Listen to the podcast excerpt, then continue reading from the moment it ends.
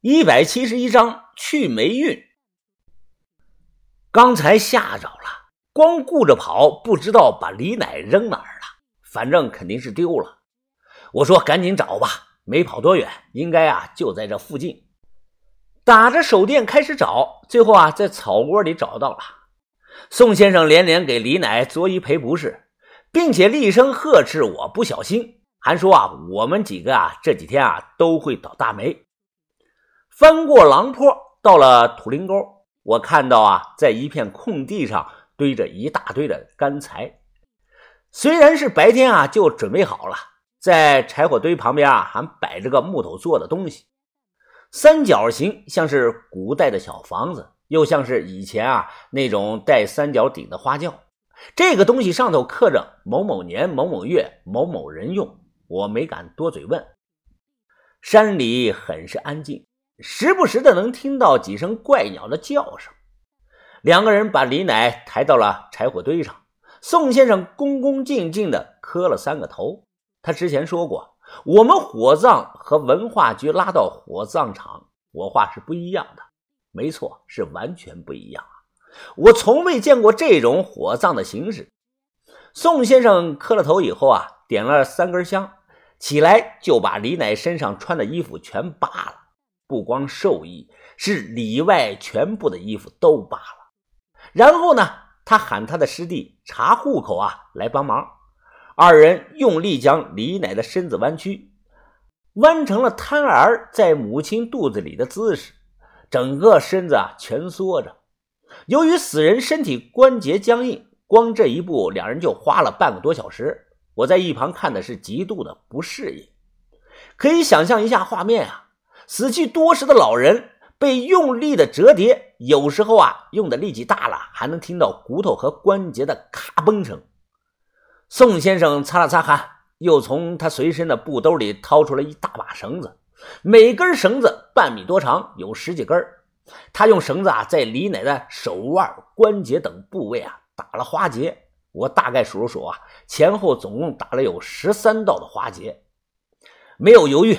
干完了这些，查户口啊，掏出打火机，直接点着了干草，火势上升，又引着了木头。几分钟后啊，已经是一片的火海，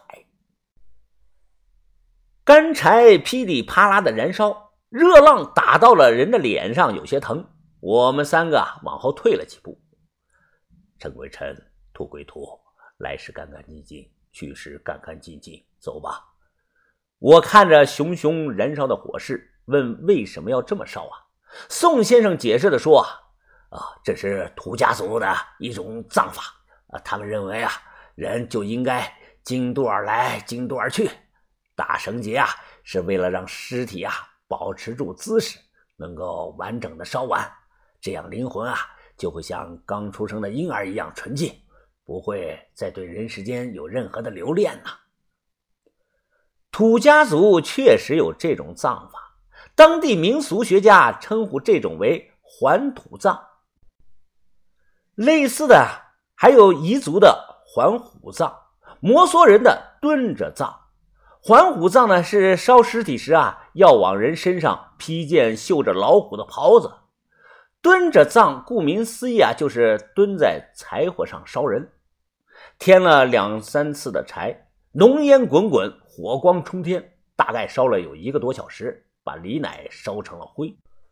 用木棍呢，把结块的骨灰挑出来，晾了几分钟。宋先生啊，把骨灰装到了木头小轿子里，又盖上了红布。他解释说，这个叫灵轿，很多人呢都不知道，死人用这个比用骨灰罐子更好。火熄灭了，宋先生双手捧着木头轿子说。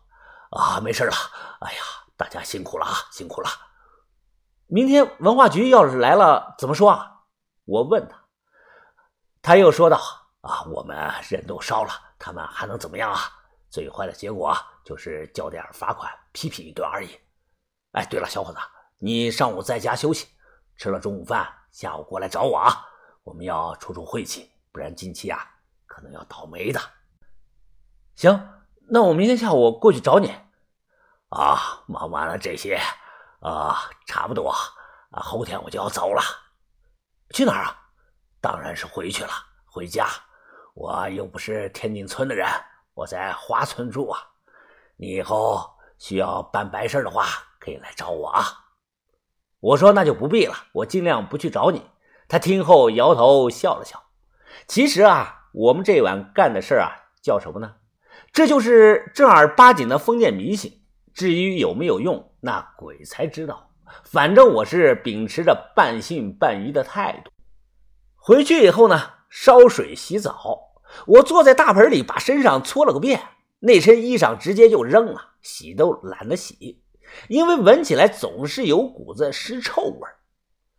忙活完这些啊，到了凌晨三点多，我倒头是呼呼大睡。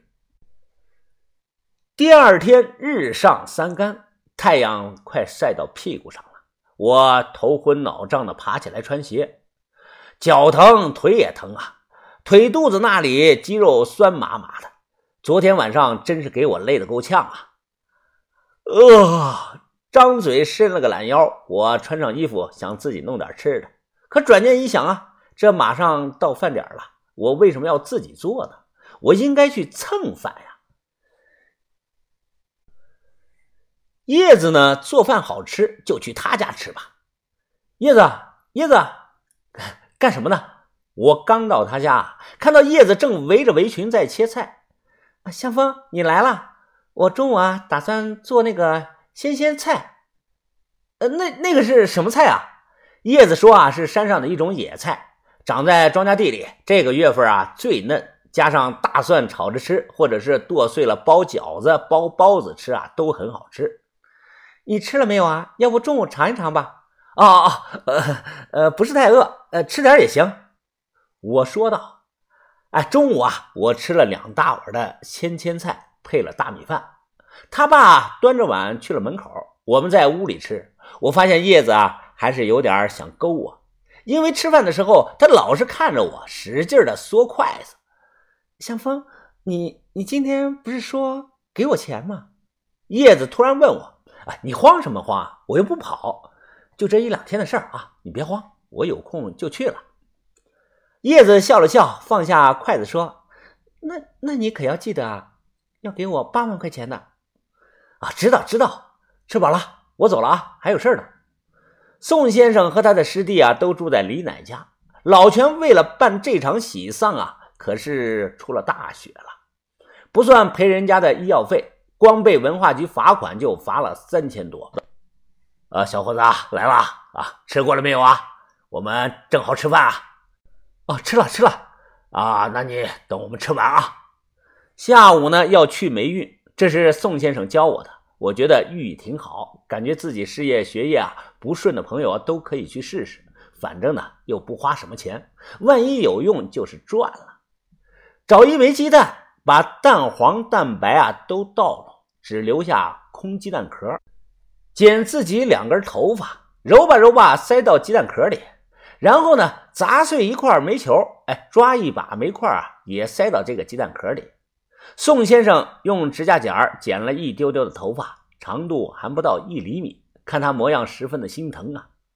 最后啊，拿着鸡蛋壳出门，面向西方，使劲的扔出去，蛋壳摔地上碎了，煤块呢也丢出来了，啊，就代表的霉运走了，好运要来了。